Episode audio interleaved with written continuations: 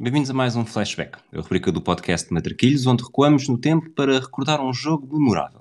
Hoje vamos viajar até 2 de junho de 1962, no Chile, no dia em que a Batalha de Santiago deixou os chilenos e italianos à beira de um acidente diplomático. Eu sou o Rui Silva e vou estar à conversa com o Pedro Fragoso.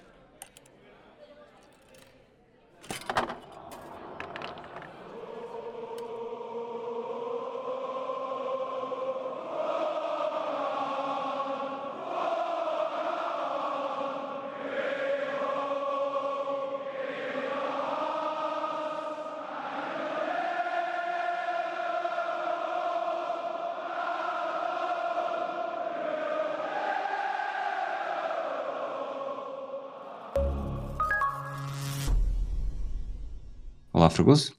Olá, Rui. Estás preparado para atacar este encontro? É, para. Exato, é atacar. É. Poderia ser outro tipo de. Atacar, as pessoas podem pensar, quem não conhece nada disto, que será um jogo ofensivo com essa tua referência, mas será um jogo ofensivo uh, do ponto de vista metafórico, porque uh, há muitas ofensas à integridade física e não uh, jogo ofensivo, uh, propriamente dito. Eu acho que depois deste jogo, uh, chamar batalha de Nuremberg ao Portugal Países Baixos do Mundial de 2006 é uma das metáforas mais macias que me lembro na história dos Mundiais. Claramente. Uh, Ivanov teve um dia tranquilo. Uh, é Ivanov, não era o árbitro. Um, acho que sim. E uh, teve, um dia, teve um dia tranquilo e acho que foram, foram todos meiguinhos. Aliás, Bula Rose é um tipo bastante porreiro. Uh, foi só aqui ou ali uma, uma carícia num jogador português, mas foi de facto um jogo tranquilo comparado com este de, de 2 de junho de 1962.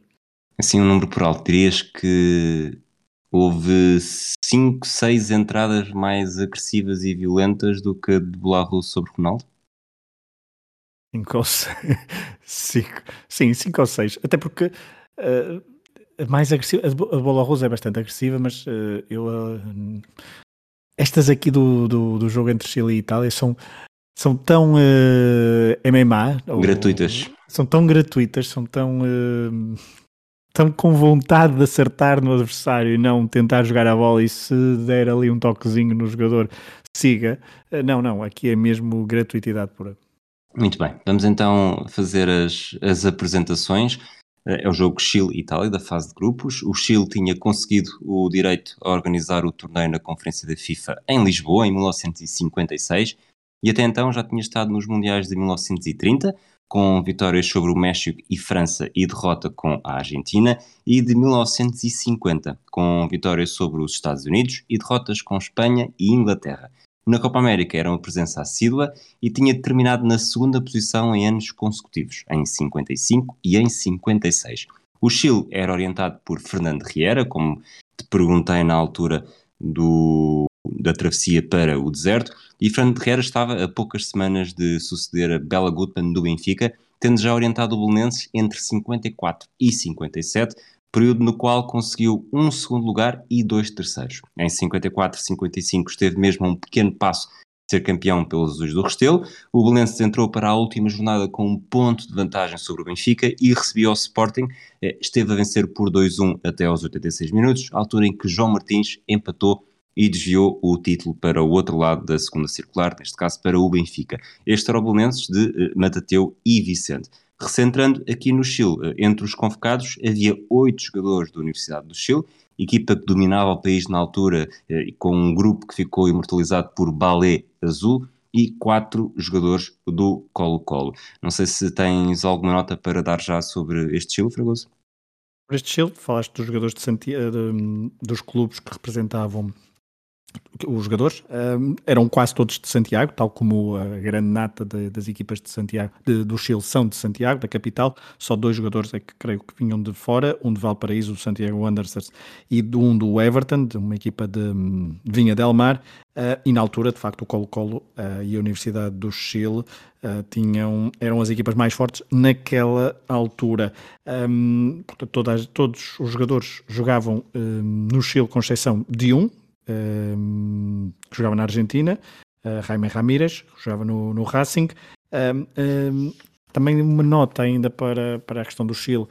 o facto de ser organizador e nos últimos, nos últimos nas edições anteriores dos campeonatos do mundo, o facto de ser organizador de um Mundial um, e também uh, para recordar casos uh, italianos, uh, Uruguai, o Brasil que chegou à final em 1950, portanto havia sempre uma vantagem competitiva para uma equipa, como, como tu disseste logo no início, que o Chile tinha alguma tradição em Mundiais, mas não tinha ainda um, não tinha grandes, grandes resultados porque nunca tinha passado da fase de grupos. Em relação ainda ao Chile, uma nota e para o futebol sul-americano, a Copa Libertadores tinha começado dois anos antes, em 1960, nenhum clube chileno tinha vencido ainda nas, nas, nessas edições e acho que também importa uh, falar um bocadinho, uh, se calhar daqui a pouco já vamos falar desse contexto porque importa muito para, para o que aconteceu, mas o facto de ter havido o terremoto dois anos antes é, é bastante um, é bastante significativo porque esse terremoto uh, aumentou ainda mais o sentimento nacionalista e o orgulho do, do povo em receber este, este Mundial, uniu ainda mais à volta então da, do povo em relação à sua seleção, mas talvez daqui a pouco falaremos sobre isso, até porque é bastante importante e agora talvez seja mais importante ir à, à seleção italiana. Estava aqui a ver apenas uh, Fernando Riera era selecionador desde 1959, creio, já tinha estado numa das Copas Libertadores, numa Copa Libertadores, desculpa, uma Copa América em 1959, ficando no quinto lugar. O Chile, um, também se pode dizer que isto era o segundo jogo da fase de grupos em 1962, no seu Mundial. No primeiro jogo tinham vencido a Suíça por 3-1, num jogo em que começaram a perder, mas uh, venceram então por 3-1. O jogo tinha sido a 30 de maio, uns dias antes, com o mesmo árbitro, já falaremos daqui a pouco sobre ele, um, e vai repetir também o mesmo 11 então frente à Itália que, que venceu a Suíça num grupo onde também tinha a RFA.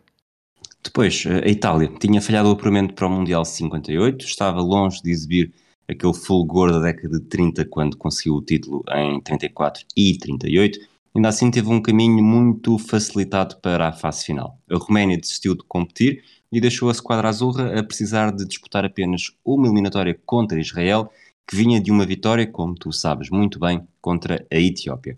A Itália dominou os dois jogos, eh, ganhou em Tel Aviv por 4-2, depois de ter estado a perder 2-0, e goleou em Turim por 6-0, com destaque para um póquer de Omar Sivori.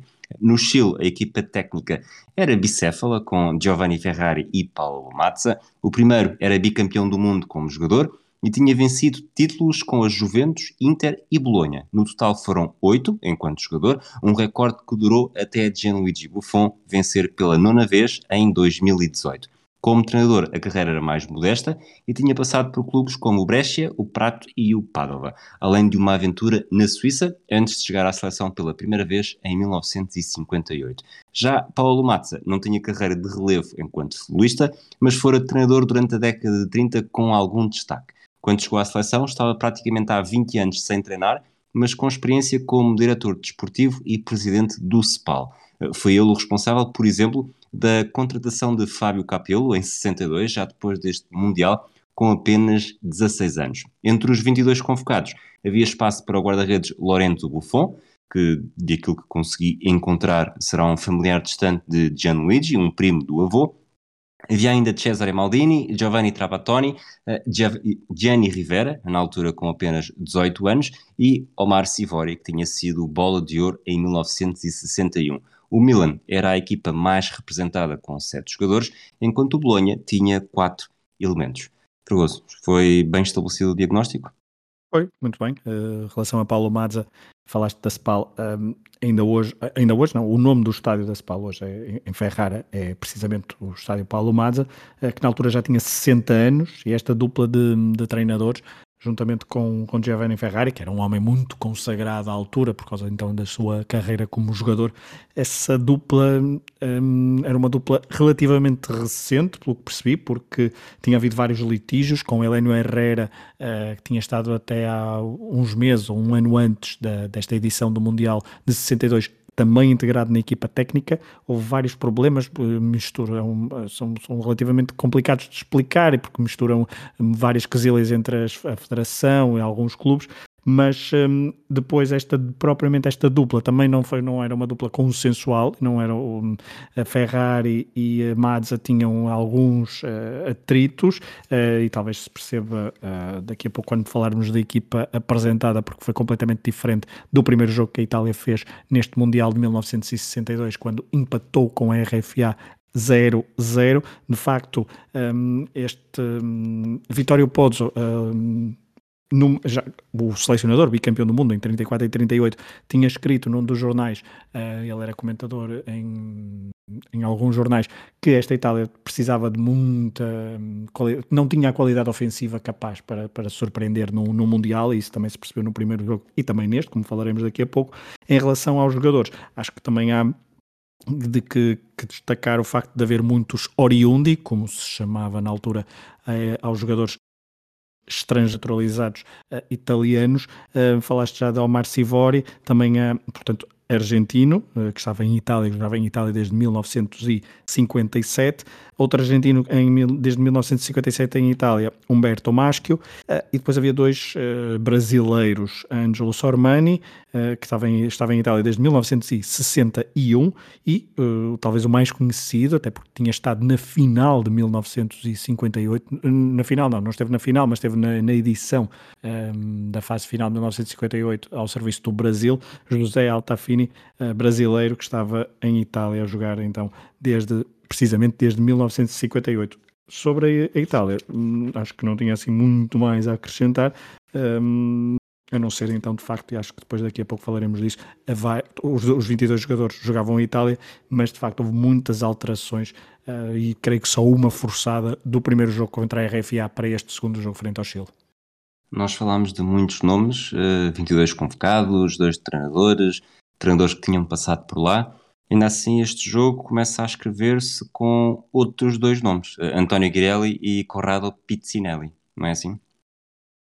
É isso mesmo, são dois, são dois jornalistas italianos que tinham sido, eh, foram, eram enviados uh, dos, dos seus jornais, creio que La Stampa e Corriere della Sera, ao, um, ao Chile, e mais precisamente a Santiago, para cobrir o Mundial, foram com alguma antecedência e nessas, um, nessas suas crónicas, nessas suas reportagens, um, estes dois jornalistas foram muito pouco meigos com um, a situação que o Chile vivia e com a descrição do ambiente uh, da cidade de Santiago, utilizando mesmo muitas palavras uh, depreciativas, comparando com uh, situações de um pouco, sei lá, às vezes penso no dia de hoje como é que, como é que um tipo de, desta de jornalismo, quer dizer, se calhar há este tipo de jornalismo, não, não estou a dizer isso, mas como é que seria recebido em meios relativamente uh, normais de jornalismo, vá, uh, um Correia da Série, por exemplo, uh, e foram, foram, de facto declarações muito fortes que depois chegaram aos ouvidos da, um, dos chilenos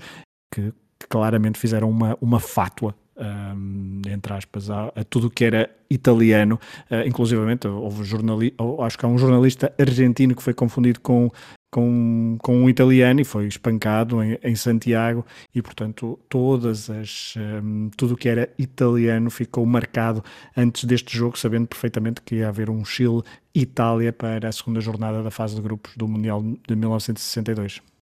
Diz-me, Fragoso, tu que és de, de Miramar, como é que reagirias se agora dois marmanjos italianos fossem para aí e dissessem que Miramar é uma lixeira onde os telefones não existem, os táxis são tão raros como maridos fiéis, uma ligação para a Europa, bom, aqui neste caso é um bocado esquisito, uma ligação para a Europa custava um braço e uma perna e uma carta demora cinco dias a aparecer. Além disso, as pessoas de Miramar são mal nutridas, analfabetas, bêbadas e pubertanas. Pobretanas não são de certeza, eu é que me sinto pobretano aqui no meio.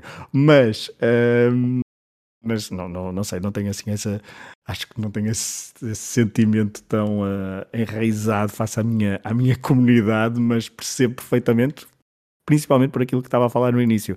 Uh, o Chile tinha sofrido um, uh, o terremoto de Valdívia, que é até hoje, creio, o terremoto uh, mais forte na escala de Richter alguma vez registado.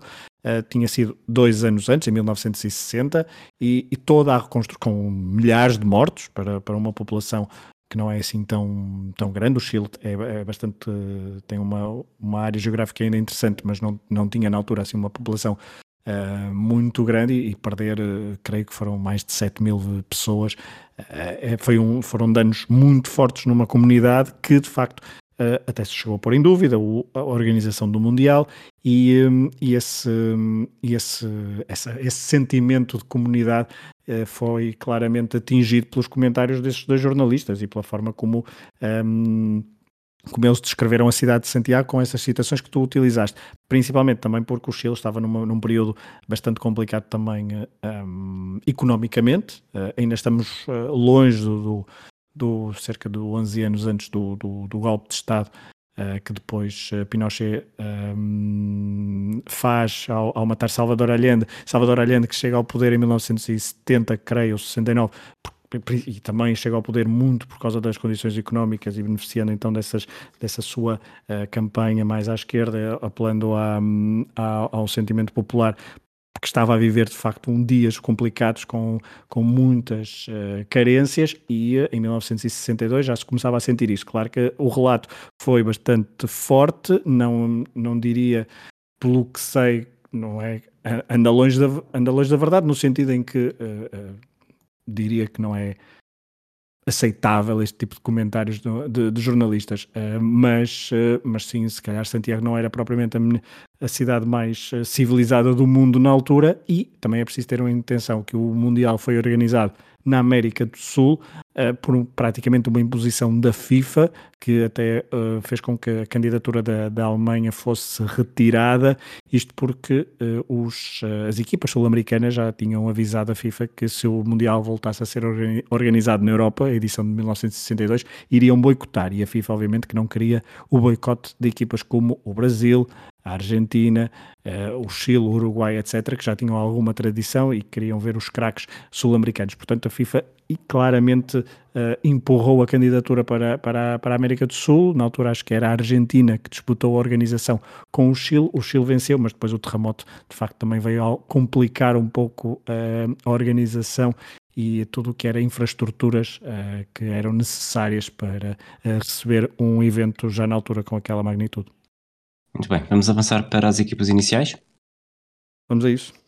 O, o Chile, tu já disseste, repetiu exatamente o mesmo 11 da jornada inaugural. Misael Escuti na baliza, uma defesa com Luís Eizaguirre, Carlos Contreras, Raul Sanches e Sérgio Navarro. Um meio campo com dois jogadores, Jorge Tor e Hiládio Rojas, e um ataque bem aberto com Jaime Ramírez à direita, Honorino Landa e Alberto Foiu no meio e Leonel Sanches eu diria, o melhor jogador e também aquele que acabou por ser eh, um dos grandes dínamos do que aconteceu eh, neste encontro pela esquerda. A Itália jogou com Carlos Material na baliza, uma defesa com Mário David, Francesco Janic, Sandro Salvadore, Enzo Robotti, um meio campo com Parede Tumburos, Giorgino Ferrini e um ataque, lá está, a, mesma, a tática era hoje do, a mesma para as duas equipas, um 4-2-4, com Bruno Mora, José Altafini, Humberto Maschio e Giampolo Menichelli. Como tu disseste também, em relação ao jogo anterior, muitas alterações, foram seis. Uh, Lorenzo Buffon, Giacomo Lozzi, Cesare Maldini, Luigi Radice, Gianni Rivera e Omar Sivori uh, tinham sido titulares e ficaram de fora neste jogo. O árbitro era o inglês Ken Aston, famoso, tal como vimos também há uns tempos, pela invenção dos cartões, uh, inspirado no Inglaterra-Argentina durante o Mundial 66, mas poderia muito bem ter sido também à conta do que se passou neste jogo, que falaremos mais à frente. Mas antes de entrarmos no encontro, eh, algum destaque eh, queiras dar nestes 11 ou mesmo a outras transmissões que ouvimos que não a italiana? Hum.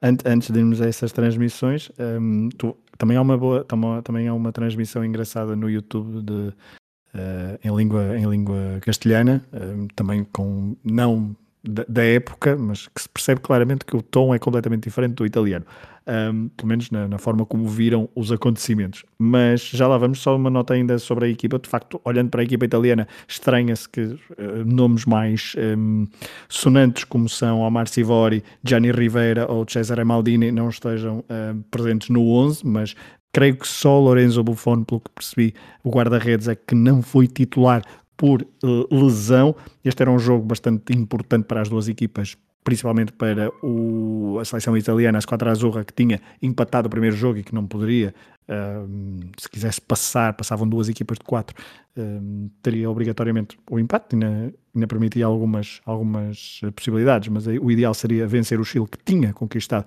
a primeira partida e, portanto, estava um bocadinho mais. Um, mais tranquilo na, neste jogo, mas uh, em relação à tua, à tua referência, há, há de facto a questão da, da BBC, porque um, David Coleman, não é? É assim, é assim que ele se chama? Sim, sim.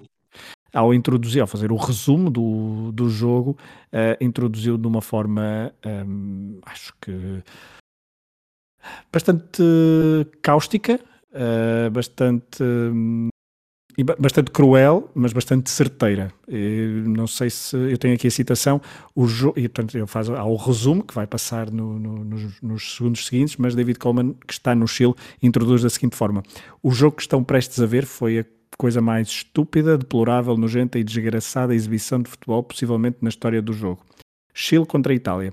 Foi a primeira vez que as duas seleções se defrontaram e esperemos que tenha sido a última. Uh, e depois disto, um, portanto, sem qualquer tipo de paninhos quentes, uh, passou a, passaram a dar as imagens, uh, e que quem está a ouvir o podcast recomendo quem nunca tenha visto essas imagens, que vejam, se não quiserem ver o jogo todo, que vejam assim um resumo das melhores eh, cenas de pancadaria deste jogo. Os highlights são as pancadarias. Exato. Ele disse também depois o, o lema nacional do Chile diz que através da razão ou através da força. E depois diz uma coisa que eu acho muito curiosa. Hoje, os chilenos estavam preparados para ser razoáveis, os italianos só usaram a força. Eh, esta é a opinião do David Coleman. Vendo o jogo com os comentários de um italiano, que me parece que não foi em direto, não parece que tenha sido em direto, mas claramente foi naquele período. Portanto, o jogo é capaz de não ter passado em tal em direto, naturalmente, mas no final do dia ou no dia seguinte eh, foi quase ali um, um falso direto, mas sabia-se que ele já sabia alguma coisa daquilo que estava a passar e foi muito mais, uh, os italianos foram vítimas e os chilenos foram demasiado agressivos. Uh, eu acho que nenhum nem outro tem razão, porque podemos estar aqui a decidir se foi o onde é que está o ovo e onde é que está a galinha, mas ninguém ficou bem na fotografia. Não, é que não há mesmo uh, forma de dizer, ah, ok, se calhar houve, houve ali uma facção de, que foi mais uma facção, seja chilena ou seja italiana, que foi mais agressiva e que nunca deu a, nunca conseguiu controlar-se no jogo, mas não, porque a, pancadaria foi de parte a parte uh, e eu posso uh, posso induzir que uh, e vendo o jogo e conhecendo o, o, contexto, posso induzir que os italianos tenham deixado uh, apanhar na, na armadilha, porque os chilenos foram agressivos desde o primeiro minuto, mas os italianos depois não ficaram nada atrás, ou seja, não têm qualquer tipo de, de desculpa. E, um, mas por, por, isso é que é, é, impossível dar aqui uma atribuir culpas uh, ou atribuir responsabilidades uh, a quem quer que seja, é só apenas um dos lados, porque os dois têm claras responsabilidades e o árbitro também na forma como foi gerido este jogo.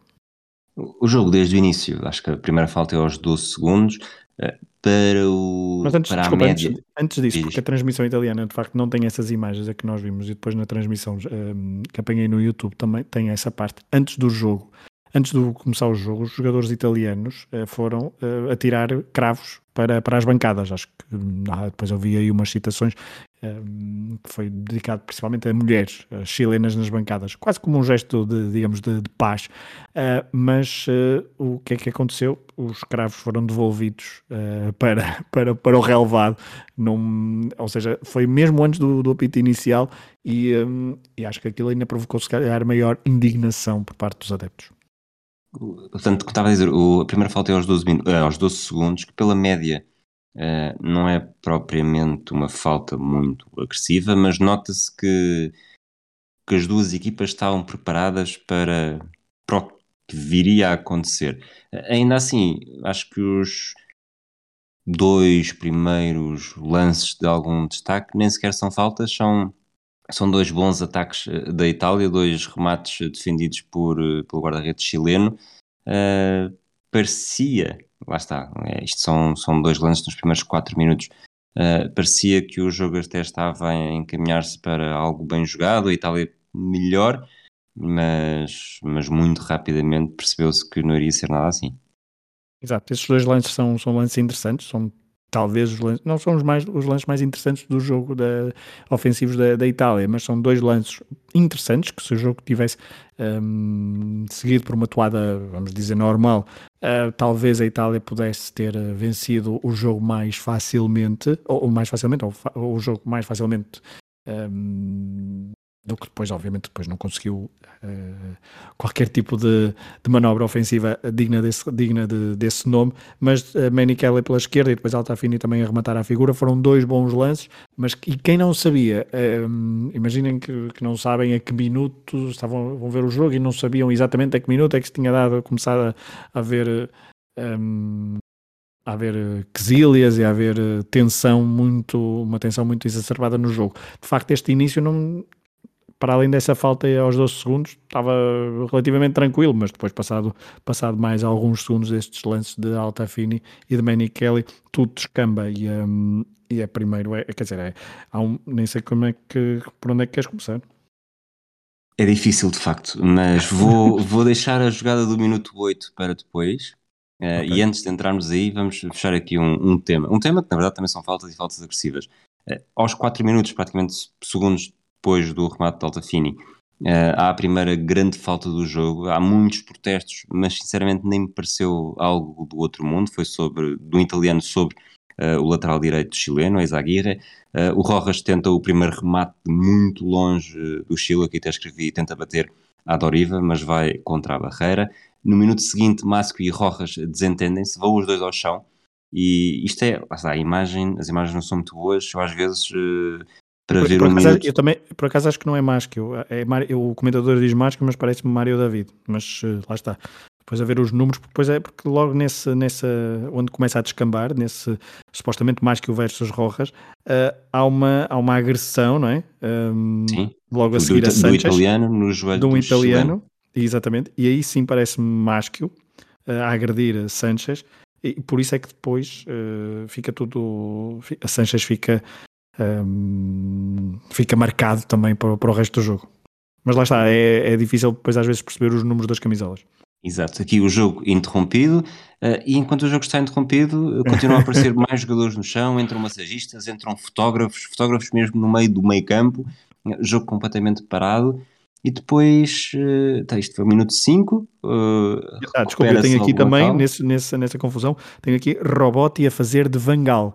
Uh, estavas há pouco a falar de, de, de, de Doriva, porque há aquela célula quando Van Gaal era treinador do Manchester United e se queixou ao quarto Sim. árbitro que estava alguém a simular e, atirou-se inclusivamente para o chão a, a parodiar esse, o adversário, que, não, que, agora já não me recordo, mas Robotti fez exatamente a mesma coisa ao lado de Canaston, um árbitro que, vamos já dizer, tinha um físico muito impressionante, era maior do que praticamente todos os jogadores em campo, Uh, mas então Roboti fez essa, fez essa rábula de atirar para o chão a dizer que estava tudo a, a simular uh, por parte do, do lado do Chile. Nesta altura o rastilho estava aceso e, e nas, estamos aqui há 3 minutos até ao, à grande falta seguinte. Eu não sei se isto, nunca mais ouvi falar neste termo, mas tu quando andavas na escola alguma vez jogaste à Maria? Sabes o que é, que é jogar à Maria? Não. Mas sabes o que é que é? Não sabes o que é que é sequer? Não, não sei. Não, não sei até que ponto é que isto é uma coisa regional, se não é, okay. se foi uma invenção na altura, mas jogar a Maria era, jogava-se com uma bola, mas quem estava mais perto da bola ou tinha a bola nos pés podia ser pontapeado pelo, por todos os outros. Era um jogo violentíssimo, como se percebe. Uh, nunca fui grande fã, na verdade. Mas. É... E o nome, enfim. em, em 2022, não, de certeza que não vingou. Estes 3 minutos uh, parecia claramente que chilenos e italianos estavam a jogar à Maria, porque quem estava com a bola sabia que era apenas uma questão de tempo até ser uh, agredido uh, ao pontapé. É também aqueles momentos que às vezes percebe-se. Ainda ontem o Sérgio Oliveira no, no Vitesse Roma me fez pensar nisso, que é há alturas em que os jogadores ficam enervados e que se percebe que da próxima vez que vão à bola vão, vão com cheirinho e estes 3 minutos parecia que estavam os 22 enervados e que quem estava com a bola era um perigo andante. E até, lá está, uh, entrarmos então no minuto, no minuto 8, em que de facto isto descamba uh, descontroladamente. É, descamba, eu, eu gostei desse, desse, pelo menos do que tu dizes do, do jogar a Maria, acho que é mesmo isso que se passou. Ficou bem, ficou bem explícito o que aconteceu nestes, nestes minutos. Depois então descamba com a. Descambou uh, quase. Uh, já tinha descambado um bocadinho, mas então descamba definitivamente com Ferrini a ser expulso. Ele fez uma falta sobre Landa, creio. Um, e depois, quando está a ser expulso, Lionel Sanches dá o um murro a, a Maschio. Lá está, se calhar, a vingança de, há 3, três minutos, uh, três minutos antes. E, portanto, e agora, Sanches, desculpa, que era filho de um pugilista profissional. Exato, era isso, exatamente, exatamente. Era, portanto, sabia, ou sabia bem uh, quem sai aos seus. E, um, e aqui sim instala-se a confusão, entra muita gente no relevado mesmo, uh, os ânimos estão completamente descontrolados, a polícia aparece por todos os lados. Aliás, Ferrini só sai mesmo escoltado pela, pela polícia, porque uh, depois há aqui uma, uma certa rábula com os, o, o, o árbitro Kenassana a consultar os dois bandeirinhas. Uh, passam cerca de 7, 8 minutos uh, até que se começa a jogar futebol, mas aqui sim os ânimos ficaram muito, muito, muito, muito quentes. O, o jogo esteve parado 7 minutos e 6 segundos, uh, mais do que tinha sido jogado até o árbitro interromper o jogo para dar o, o vermelho. Dar o vermelho, na verdade, não deu vermelho até indicar-lhe o, caminho. E curiosamente o jogo recomeça a mais de 20 metros, pelo menos, do local da falta. A, a falta foi uh, do lado direito do ataque do Chile e o jogo recomeça do lado esquerdo do é ataque. Engraçado, é engraçado dizeres isso porque um, ehm, ao longo de todo o jogo uma das, uh, um dos motivos sempre de pequenas quesilhas era o local da falta. Uh, foi ao longo de todo o jogo, quer italianos, quer chilenos, e depois sempre com a intervenção do árbitro, reclamavam onde é que devia ter sido, onde é que deveria ser marcada a falta, 5 centímetros para o lado, 10 centímetros para a frente, uh, mas sim, mas aqui foi completamente fora do, do, do sítio onde tinha havido a confusão. Portanto, o jogo recomeça tecnicamente aos 15 minutos e recomeça praticamente na mesma toada, porque aqui há aqui uma altura em que eu quase escrevo Uh, bom, isto não vale a pena estar a anotar tantas vezes que há pancadaria, porque senão não fazemos outra coisa. Pois eu tenho aqui mais duas notas. As notas seguintes são falta de máscara sobre a Ezaguirre, um, nova pausa no jogo e depois uma falta de túmuros. Uh, aqui os italianos uh, estavam claramente. Uh, estava a tentar usar uma expressão, mas estavam claramente descontrolados emocionalmente pelo que tinha acontecido no, com, com, com a expulsão de Ferrini no meio disto tudo. E, e o jogo acho... não tem fio, de facto. Aqui o jogo não, desculpa, o jogo não, não há fio de jogo, ou seja, não, ainda não se tinha jogado futebol. No meio disto tudo, apesar de tudo, há aqui um lance aos 15 minutos que é uma falta sobre, sobre o Altafini, uh, do Navarro. O Altafini até vai ao chão, mas curiosamente, quando se levanta, uh, há fair play, os dois cumprimentam-se sem qualquer problema. Dá a entender que, pelo menos eu, obviamente, não pensei nisto porque já sabia como é que o jogo ia ser, mas se estivesse a ver, ah, pelos vistos, os ânimos parecem serenados mas de facto uh, não, percebeu-se que nos minutos seguintes não ia acontecer nada disso. O árbitro para mim é... sul-americano, portanto. Exato. O árbitro muito responsável também. Aos 22 minutos o, o Mário David tem uma entrada dura sobre o Lionel Sanchez. Eh, não contente, ainda vai lá dar um, um piparote nas barbas do árbitro e o árbitro também não faz nada. Portanto, obviamente que estamos a falar de um jogo em 62, as coisas também eram um pouco diferentes. O critério do árbitro era bastante mais largo mas estamos com 22 minutos e provavelmente se tivesse sido Ivanov na Batalha de Nuremberg já teríamos aqui pelo menos seis jogadores expulsos, portanto Bularus, Deco, Costinha e Van Bommel seriam meninos ao pé destes chilenos e italianos.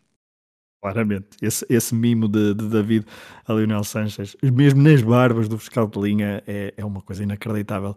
Uh, e quem está a ver o jogo, como nós ouvimos agora, passado não sei quantos anos, uh, ficamos, à espera, ficamos a olhar e a pensar como, como é que é possível. Uh, tudo, tudo tem, tinha tudo para continuar a correr mal esta, esta primeira parte e, e assim foi, porque de facto o futebol continuava-se a jogar muito pouco. O Chile, o Chile, a partir sabia que o empate não era propriamente um mau resultado. A Itália depois também sabia que também não era um também não era para si um mau resultado porque estava a jogar com menos um mas uh, o Chile abusou muito até ao longo de todo o jogo, depois é recompensado mais, mais perto do fim com pontapés de meia distância, porque não tinha grande criatividade para fazer muito mais, nem abusou muito de idas à linha e cruzamentos, era mesmo uh, abusar dos remates de meia distância. É, sempre com sobretudo Rojas e Toro. Aqui aos 25 minutos, novamente Altafini a atingir o guarda-redes depois de, um, de uma triangulação outra vez o pior. Exato, mas não, uh, fair play, Altafini a cumprimentar o guarda-redes e, e, segue o jogo. Uh, eh, 28 minutos, novamente o jogo parado, depois do o Mário David ter voltado a melhor a sopa com o Nel Sanchez. E eu acho que se percebia que, que seria aqui que o jogo iria continuar a descambar nesta entre o filho de pugilista Lionel Sanchez e o aspirante a pugilista Mário David claramente. O jogo, portanto, estamos a falar da, do lado direito da defesa italiana e do lado esquerdo ofensivo por parte do Chile, e sempre que a bola ia para lá uh, era, era quentinho e era muito, muito, muito, muito rasgadinho. Uh, e, e, com um filho de um pugilista no meio, claro que fica tudo muito mais. Ehm, fica tudo muito mais uh, quente. Mas uh, depois eu tenho aqui uma, um lance de Toro e de um comentário de um do, do comentário do jornalista italiano, do narrador italiano, que diz Toro era sempre ele, era, foi sempre ele que, que, começava o ataque e que ali no meio campo comandava, ele tentou de facto muitas vezes o remate de longe, e aqui uma citação que é grande trabalhador, mas modesto tecnicamente, no final se calhar vai ter de engolir uhum. estas palavras, até porque Toro, depois deste Mundial, se transfere para Itália, onde jogará há bastantes anos, uh, mas sim, mas há aqui um remate torto, outra vez, meia distância, o abuso, e depois, uh, aos minuto, ao minuto 33, tem aqui sublinhado também aquele, mais um momento caricato do jogo, agora sim por causa da, um, do local da falta, com um duelo entre árbitro e os jogadores do Chile. Algo que também é quase. Aí foi mais pico nisso do que, do que outra coisa qualquer. Uh, a Itália, apesar de tudo, ainda conseguia ameaçar a baliza de, de Escuti aos 36 minutos. Uh, mais coisa, menos coisa, um cabeceamento de, de alta fini que surge bastante bem no coração da área, cabeceia eh, ao lado. E aos, avançando para os 42 minutos, não sei se traz alguma coisa a dizer. Não, não, tenho essa, essa como melhor oportunidade do jogo até então. Pois, e, e aos 42 minutos há aqui o lance que eu, eu tento sempre, mesmo sabendo o resultado e sabendo mais ou menos o que aconteceu, tento sempre ir para o jogo com o mínimo de detalhe possível para não já estar à espera das coisas. Uhum. Mas sabia que o Mário David ia ser expulso uh, antes do intervalo. E este lance uh, dá a entender que é esse. Uh, Lionel Sanchez e Mário David, lado esquerdo do ataque, junto à linha de fundo. Uh, o italiano pontapeia várias vezes a bola que está presa nas pernas do chileno e o chileno está no chão. o Lionel Sanchez levanta-se, dá mais um, um soco em, em Mário David nas barbas do, do árbitro e do fiscal de linha, o fiscal de linha, árbitro assistente, que, que para mim nestes jogos mais antigos nunca consigo esconder a surpresa, porque na primeira parte acompanha o lado esquerdo dos ataques, na segunda parte acompanha o lado direito dos ataques, algo que, que se perdeu entretanto. E o comentador italiano diz, depois disso, em que para mim seria quase, é, pelo menos aos olhos de hoje, não sei o que é que aconteceria ao Mário David, mas o Lionel Sanchez seria claramente expulso. E o comentador italiano também parece estar confiante nisso, porque diz: Vejamos o que vai o árbitro decidir agora. Com o árbitro assistente a 3 metros, é impossível não ter visto.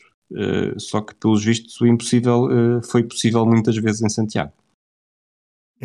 Exato. E um, ehm, já era-se outra, outra convulsão. Entra novamente muita gente externa ao jogo, fotógrafos, polícia, etc. E aliás, até neste momento, creio. Eu, eu tinha aqui, eu, eu, eu, estava como tu, porque eu comecei a escrever as notas enquanto estava a olhar para o jogo, assim, estava a escrever à mão e escrevi eh, Mário David é expulso neste lance e depois risquei, porque tive de riscar, porque pensei de facto que ele tinha sido expulso, até porque há um elemento de. Não sei se é um apanha-bolas, se é um. É apanha-bolas, sim. Os, é apanha-bolas, é? apanha-bolas é? com os seus fatos de treino, parece, nós vimos o jogo a preto e branco, mas parecem-me cinzentos uh, claros para mim são um dos momentos do jogo, sobretudo aquele que estava do lado oposto à transmissão televisiva, era dos apanha-bolas mais eficazes que eu já vi na vida. Fazia todo o comprimento de campo e estava sempre em cima dos lances, portanto fazia muita falta hoje em dia.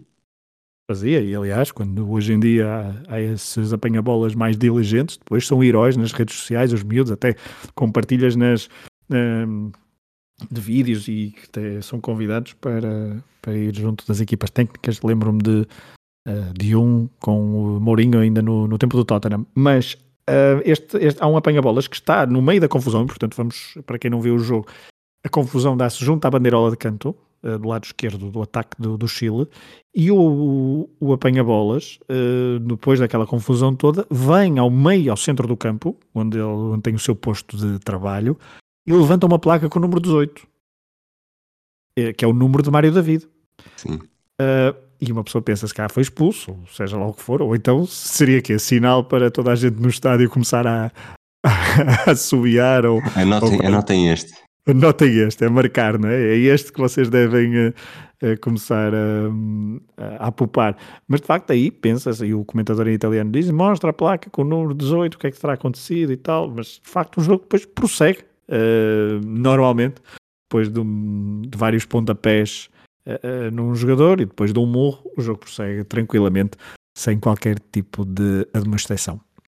Algo que não me surpreenderia, tendo em conta estas transmissões mais antigas, houve vários momentos do jogo em que me pareceu que o som estaria desfasado com a imagem, porque ouvem-se muitos bruás, uh, alguns segundos antes ou depois, depend, dependendo das situações, de jogadas de maior perigo, até o momento em que o próprio comentador italiano diz este barulho que ouvem Exato. é porque está a ver outros jogos. Portanto, fui ver e de facto, à mesma hora, todos os quatro grupos uh, deste, desta fase final uh, tinham um jogo às 3 horas locais deste dia 2 de junho.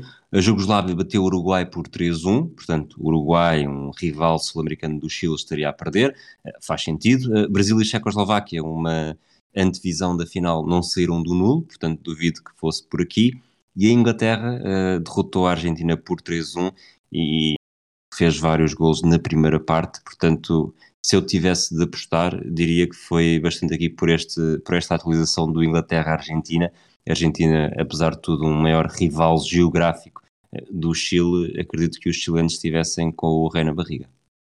É, eu fiquei com a mesma dúvida que tu mesmo quando o jornalista italiano faz esta ressalva, fiquei ainda de pé atrás, mas depois durante a segunda parte, quando há os dois golos, percebe-se, pelo menos, que a transmissão já não estava, uh, que o som já não estava assim tão desfasado, porque o som que vem, o som que vem das bancadas no, nos golos vem uh, praticamente no momento em que nós vemos a bola entrar na baliza, mas já lá vamos.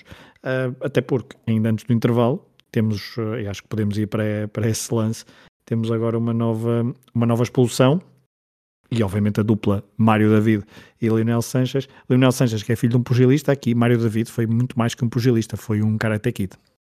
Isto para mim, este lance é. Eu acho que o Mário David andava a, a tentar descobrir os limites do árbitro desde o início e se percebeu que com aquele lance aos 42 minutos não servia de nada. Aqui com.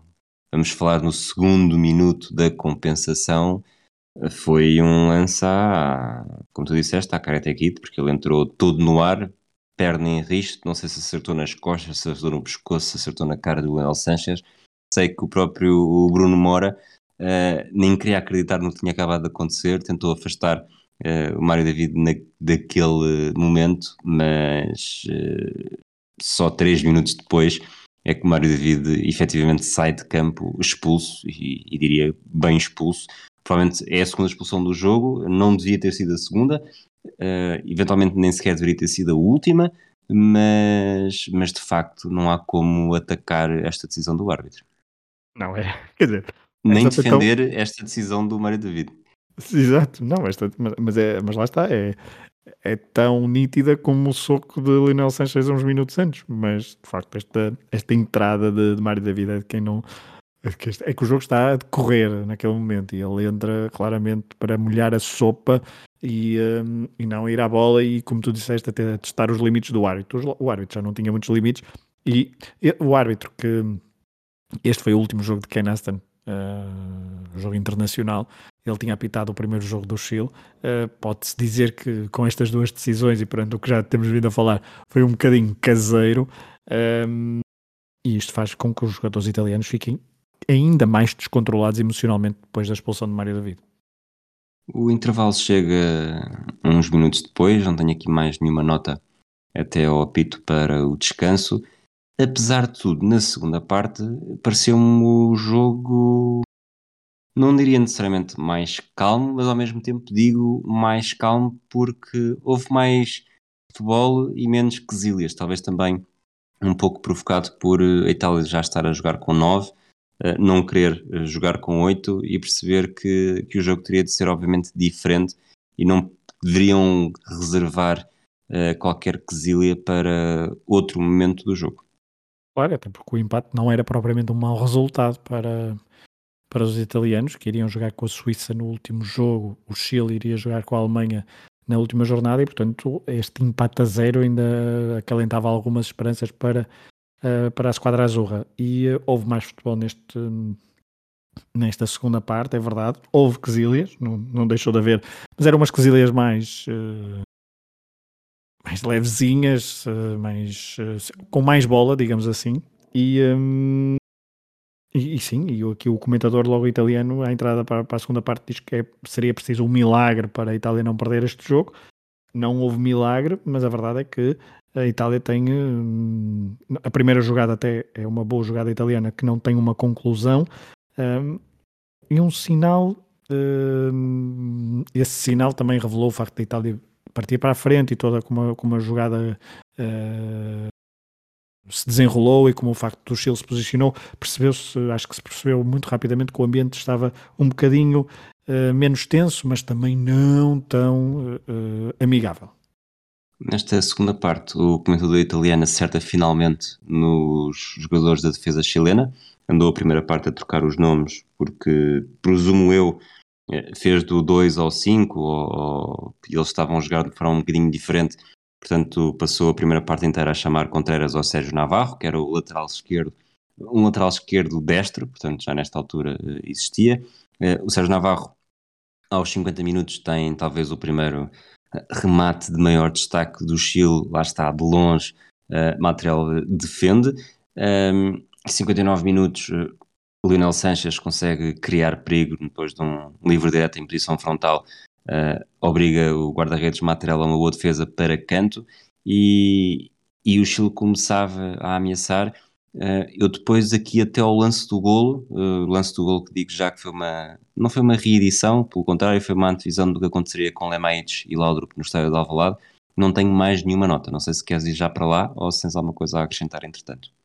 Tenho umas hum, tenho só aqui umas notas breves, que é, houve de facto, tenho aqui, eu, eu fui, eu fui uh, apontando algumas, algumas quesilhas, mesmo assim, mesmo que menores, tenho aqui um pontapé de Landa num defesa italiano. Landa uh, que também era uh, bastante fresquinho. Era fresco, ele, No, ele está na... Está no momento da primeira expulsão, não é?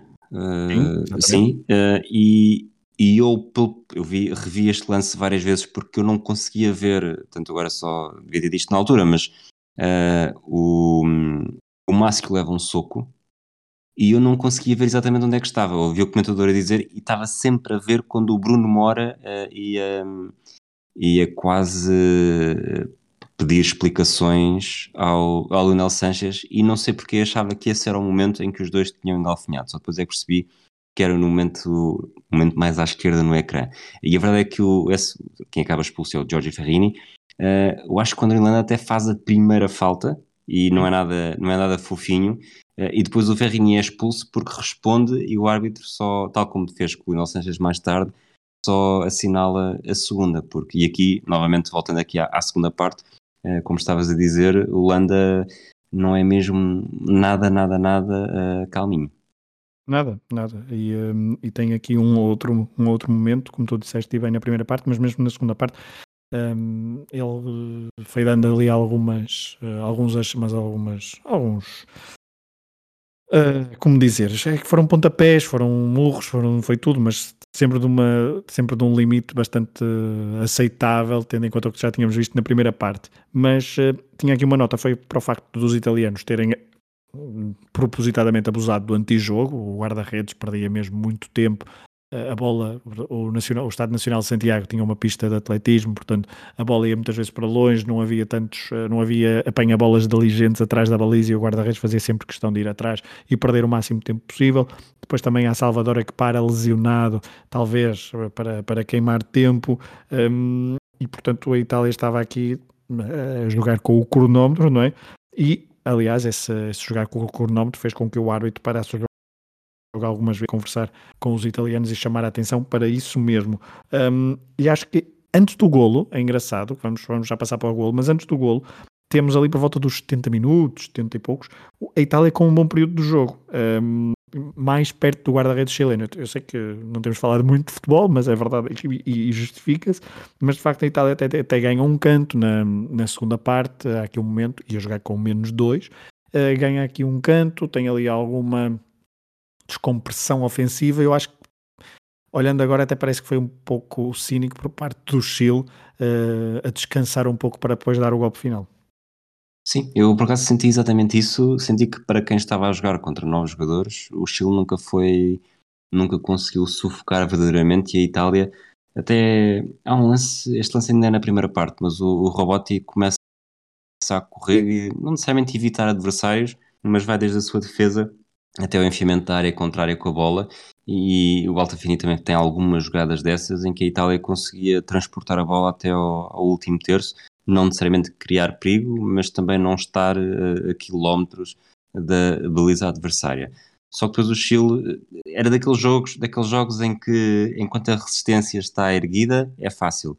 Quando bates a resistência tudo se torna muito mais difícil e foi o que o Chile conseguiu fazer aos 73 minutos. Há um livre para a área, o material sai da a soco, a bola não consegue afastá-la muito, eh, vai parar às cabeças de, à cabeça de Jaime Ramírez, que cabeceia não só por cima de material como também de dois defesas, eh, inaugura o marcador, está o estádio de Santiago está completamente ao rubro e aqui não sei até que ponto é que não foi mais um, um fusível queimado nos cérebros dos italianos que até então estavam a resistir porque pelo menos tinham um ponto, mas a partir daí tudo ia ficar muito mais difícil.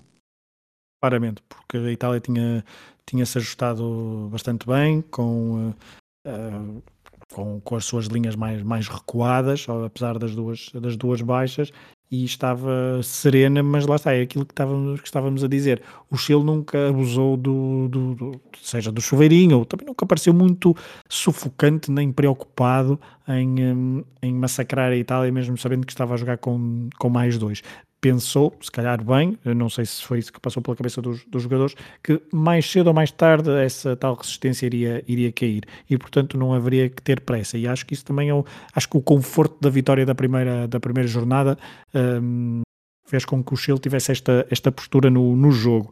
E este golo uh, vem de bola parada, portanto não é uma jogada uh, ensaiada, não é nada disso, é um livro do lado esquerdo. O material de facto poderia ter aliviado um pouco melhor a bola ao soco. A primeira ação dele é bastante correta, mas a bola não sai com força suficiente. E depois, quando ainda está a tentar reposicionar debaixo, do, debaixo da baliza, debaixo dos postes, uh, a bola passa-lhe por cima o cabeceamento de Ramírez. E portanto, e a partir daqui o jogo muda completamente. Praticamente na jogada seguinte, o Chile volta a introduzir a bola na baliza, mas Holanda estar, estava em posição irregular, pelo menos foi isso que o árbitro disse, uh, o árbitro assistente, porque o árbitro, uh, quatro minutos depois, foi obrigado a intervir, qual árbitro de UFC, com Mora e Toro engalfinhados no chão, sinceramente até parecia que ia ser soco para cima, soco para baixo. Uh, o árbitro intervém, mas não, os dois continuam em campo. Uh, momentos antes uh, tinha sido Foyu a obrigar Matrel uma defesa complicada. Uh, uns e, instantes... Antes, e antes disso, desculpa, não sei se ias dizer isso, Altafini quase que marcava a Maradona, não é? Não, ah. não, não tinha, não tinha nada, não. É porque ele tenta um cabeceamento, mas vai com a mão, uh, a, bola não, a bola não entra na baliza, é certo?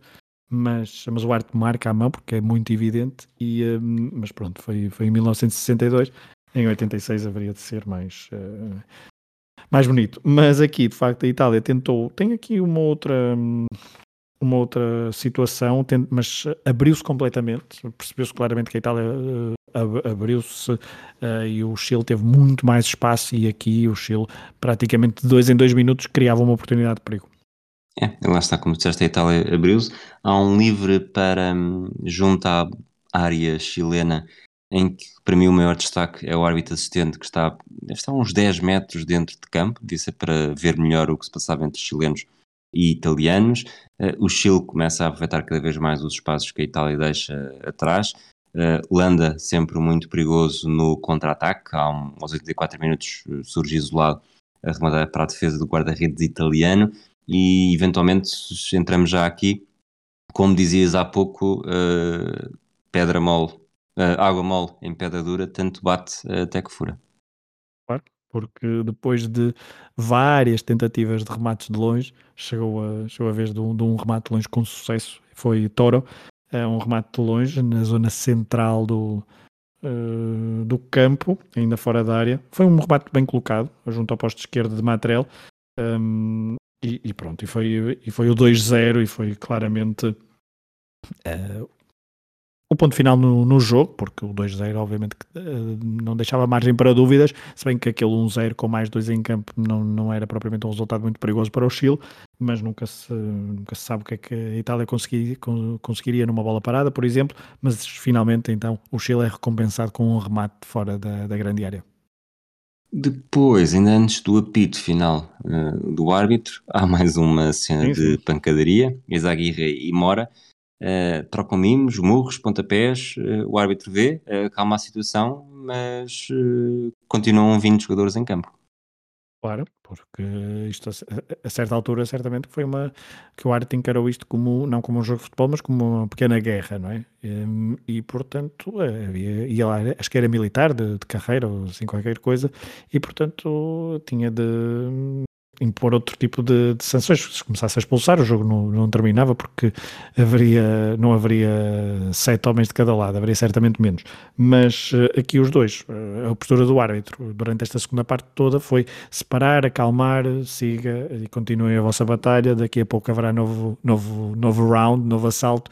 Mas, uh, e acho que houve até ao final, com Salvador e com Holanda também pegados, mas este último demora e, e a Zaguirre foi talvez o mais sonante antes do apito final antes do apito final, porque depois há o apito claro, final. Antes do apito final, exato. E nem 5 segundos depois, uh, Carlos Contreras e Humberto Maschio uh, voltam a estar em grande destaque.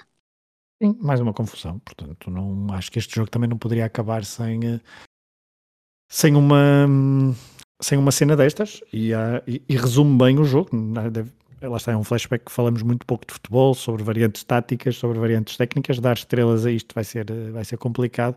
Uh, mas, uh, mas sim, mas o Arte apitou e, e, teve, e tivemos direito àquilo que tínhamos tido nos últimos uh, 90, 95 minutos. Vamos então às estrelas, já que falaste disso. eu, por acaso, sinceramente, uh, conseguindo ignorar tudo o resto, há dois jogadores que, que se destacaram para mim, mas vou pôr-te na berlinda antes de fazer qualquer tipo de comentário. Portanto, três estrelas num, num jogo em que houve tanta gente a, a pôr os outros a ver estrelas, não deve ser difícil para ti escolher apenas três. Olha, hum, eu vou continuar com a minha. Eu vou dar, umas, vou dar estrelas a um jogador de Itália. Eu acho que o Bruno Mora foi uh, o jogador mais inconformado por parte dos italianos, seja com 10, seja com uh, 9, porque com, com 11 foi pouco tempo em campo que os italianos tiveram. Este jogador uh, que na altura jogava já na, tinha acabado uma época na, na Juventus, depois transferiu-se para o Milan, onde esteve vários anos, ele que tinha sido uh, formado na Sampdoria, Bruno Mora, número 7, pareceu-me claramente o, o homem mais inconformado por parte do, dos italianos, muito bom também tecnicamente, diria. Um, Altafini também tem bons momentos, mas eu, para escolher um homem de, de Itália, escolhi Bruno Mora. Pois, Alta Fini seria a minha, a minha opção de Itália. Gostei muito, sobretudo na primeira parte, gostei de alguns momentos dele. Quatro estrelas? Eu, eu, eu desculpa, eu acabei, eu, eu, estava ao intervalo a ver e disse Alta Fini, vai, vou-lhe dar as estrelas, porque a Itália deu sempre um a todos, as, um de, das duas equipas e acho que Alta Fini vai ser. Mas eu gostei muito da segunda parte de, de, de Bruno Mora e, portanto, fiquei com essa na retina. Quatro estrelas? Quatro estrelas, ignorando. Epá, lá está, eu se ignorasse tudo o que tinha, todo, todas as cenas de pugilato, Leonel Sanches teria cinco estrelas, mas eu vou só dar quatro. Um, porque pareceu-me claramente o melhor jogador de chileno, um, de longe, extremo, extremo esquerdo, se quiserem, avançar do lado esquerdo, natural de, de Santiago do Chile, uh, que jogava nesta altura no Universidade de Chile, creio, exatamente, Sim. e que depois até chega a jogar ainda no Mundial de 66. Um, ele pareceu-me claramente o melhor jogador, o mais desequilibrante. Um, acho que o, o, jogo passou muito pelo lado esquerdo do ataque chileno por causa dele.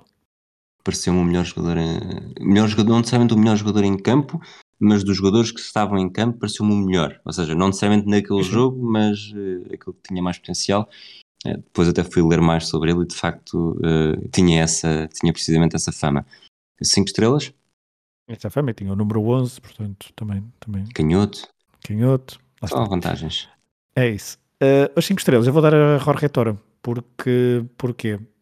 porque foi o jogador, para além do gol que marcou, uh, apesar de ser um gol já o segundo golo, que não, não tem grande impacto uh, emotivo no jogo, mas é um bom golo, não deixa de ser um bom, um bom golo, um remate fora, de fora da área, uh, apesar dos, dos vários, uh, várias tentativas falhadas, é verdade, mas foi o, o homem ali central do meio campo que pautou o jogo e que muitas vezes uh, e tinha algumas boas uh, transições de defesa-ataque, colocar bem a bola de um, de um, dos lados, tinha alguma boa técnica, gostei do jogo e, portanto, dou as minhas 5 estrelas a Jorge Toro, que uh, se calhar por causa de... Ele não, não foi por causa deste jogo, porque o comentador já faz essa menção que ele já tinha uh, contrato assinado com uma equipa italiana, no caso a Sampdoria, creio.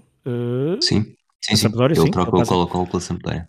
Faz só uma época na Sampdoria, depois faz vários anos no Modena e ainda chega a jogar no Elas Verona em Itália, portanto é um jogador que depois também uh, uh, vingou, ou que pelo menos passou boa parte da, da sua carreira na, no Calcio, mas, uh, mas sim, pareceu-me não, não é o melhor jogador, o, o Leonel Sanchez é, é bastante melhor, mas pela forma como nunca se descontrolou a gerir o, o ataque chileno, mesmo com com mais dois, acho que merece as minhas cinco estrelas.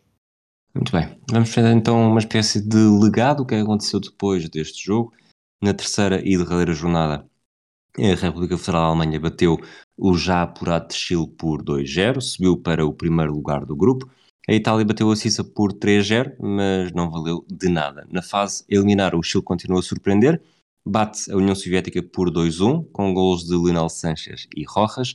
Na meia-final com o Brasil, um bis de Garrincha abriu caminho para a vitória por 4-2, de nada valendo os golos de Thor, na altura o 2-1, e de Lionel Sanchez, na altura o 3-2. Vavá, tal como Garrincha, também bisou. No jogo de atribuição do terceiro lugar, o Chile vence a Jugoslávia eh, com um gol de Eladio Rojas, ele que depois jogaria no River Plate, já no minuto 90. Não sei se tens algum destaque para dar também neste pós-jogo. Sobre o Chile, não. Uh, depois estará no Mundial de 66, uh, e depois só no Mundial de 74, uh, eh, depois só no Mundial de 82, depois só no Mundial de 98, ou seja, depois há aqui as, as próximas décadas do futebol chileno no que respeita a, a participações em mundiais, fazem-se uma vez por década. Um, o Lionel Sanches, falámos dele também, ele chegou a ter tudo acertado com o Milan, uh, chegou a jogar o torneio Cidade de Milão em junho de 63, a primeira edição da prova, uh, mas regressou ao Chile sem oficializar a transferência. Curiosamente, uh, num dos jogos que faz pelo Milan, joga ao lado, não necessariamente ao lado, mas na mesma equipa, de Mário David. Portanto, é uma das curiosidades do pós-violência deste encontro. Exato. Uh, já, já a parte da, da Itália, essa, essa, é a curiosidade mais, mais caricata. Uh, do lado de, da Itália, a Itália que, como tu disseste, perdeu com a Suíça e nos anos foi eliminada, uh, com, continuando uma, uma mala pata com este, com este, com este torneio. Recordo-se que não tinha estado no Mundial de, de 58, mas depois uh, estará nos, nos seguintes e só voltará a falhar o Mundial, creio, uh, em 2018, não foi? Tinha essa ideia. Acho que sim. Eh, e agora veremos se falhará o de 2022. Mas, hum, mas sim, mas é, é, é, acho, e acho que até podemos falar é do legado do árbitro, porque o árbitro, é, que aqui é um personagem uh, principal neste jogo, uh, ele que depois não apita mais nenhum jogo uh, internacional, volta à Inglaterra, está sempre ligado à arbitragem, está também no Mundial 66 e no lance do, do jogo dos quartos de final entre a Argentina e a Inglaterra com o Jorge Ratin uh, interfere, porque é o, está, está no Wembley e também é ele um dos, um dos homens que tira o jogador do campo que tinha sido expulso ainda sem cartões vermelhos e depois, como tu disseste no início, tem, uh, é, é, um, um dos impulsionadores então e um dos criadores da, da questão dos uh, cartões amarelo e vermelho. E que de facto percebeu-se neste jogo a importância que tem a ver um cartão que se possa mostrar não só para os jogadores, mas também para o público perceber exatamente aquilo que se está a passar e não ter de haver eh, uma quase uma escolta uh, a cada um dos jogadores até a saírem de campo. Sobretudo numa altura aqui em que, em que os jogadores não falavam, o inglês não era provavelmente uma língua universal e, e era difícil às vezes uh, fazerem-se entender. Exato, é essa, é essa a questão da, da, da, da, da barreira, da, da linguagem, que depois em 66 continuou, porque o árbitro, segundo os seus relatos, e os relatos dos jogadores argentinos, expulsou um, um, o jogador argentino por causa do que ele disse ou da forma como ele disse, ele não percebia nada de, de castelhano. Aqui, um árbitro inglês a apitar Desculpa, um esse jogo... árbitro chamava-se Jorge Croado, não? não, não, não, não. Mas não sei como é que é a azia dele depois para o jogo, mas, uh, mas não sei. Mas de facto aqui uh, e agora perdi, mas, uh, mas sim, mas a barreira ali, um jogo, um jogo entre chilenos e italianos ser arbitrado por um inglês leva, em 1962, levou certamente a, um, a discórdia e a mal entendidos. Se bem que burros são universais, não é? Exato, sim, e mesmo apontar para o balneário também não devia assim ser tão difícil, mas a partir do momento em que o vermelho está mostrado já nem sequer vale a pena. E aquela já toda a gente do, viu. Aquela placa do, do, do apanha-bolas. Apanha Muito bem. Uh, alguma nota antes de acabarmos? Uh, não, acho que não. Acho que é um, é um jogo pouco futebolístico, mas uh, que tem, tem, o seu, tem a sua importância na história dos campeonatos do mundo e estamos em ano de campeonato do mundo. Muito bem, devemos de voltar para mais um jogo importante de campeonatos do mundo, além de também todas as outras rubricas que vamos tendo aqui no podcast Matraquilhos. Uh, Fragoso, um abraço. Um abraço a todos aqueles que nos ouvem. Até à próxima. Um abraço, até à próxima.